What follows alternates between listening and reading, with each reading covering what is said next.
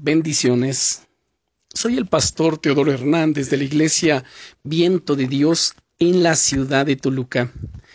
El devocional del día es La disciplina de Dios produce vida. Cuando eras niño, niña, ¿te castigaron algunas veces en el colegio? Bueno, a mí en algunas ocasiones me hicieron que me quedara después de la salida haciendo alguna tarea extra. Ya te imaginarás por qué. Bueno, en relación a lo que vimos ayer sobre el temor de Dios, hay otro tema que se menciona también a continuación en el pasaje y que es tremendamente útil y liberador cuando se entiende correctamente. Escucha lo que dice el Salmo 19, versículos 8 al 11.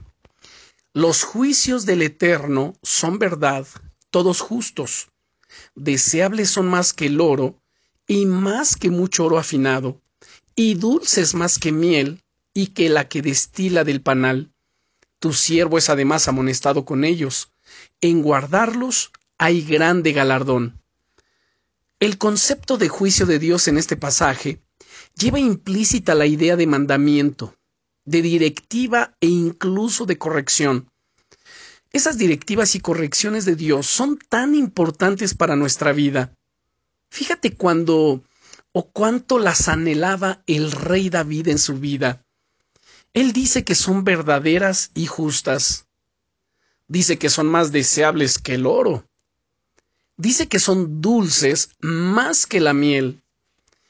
Es gracias a ellas que puede corregir su camino Dice además que tienen una gran recompensa asociada cuando las ponemos en práctica. Esa disciplina que proviene de Dios es parte de su gracia para nosotros, para que no nos desviemos de su camino ni de su verdad. La Biblia, de hecho, nos anima a no esperar ni siquiera esas correcciones, sino a ser nosotros los que nos analicemos a nosotros mismos.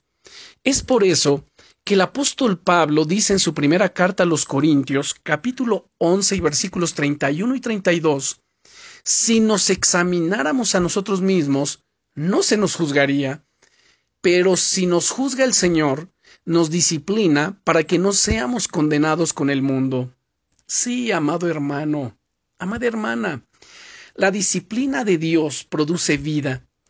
Dios ama profundamente nuestra diligencia y sensibilidad a la hora de discernir cosas que no le agraden en nuestra vida para así quitarlas de nosotros.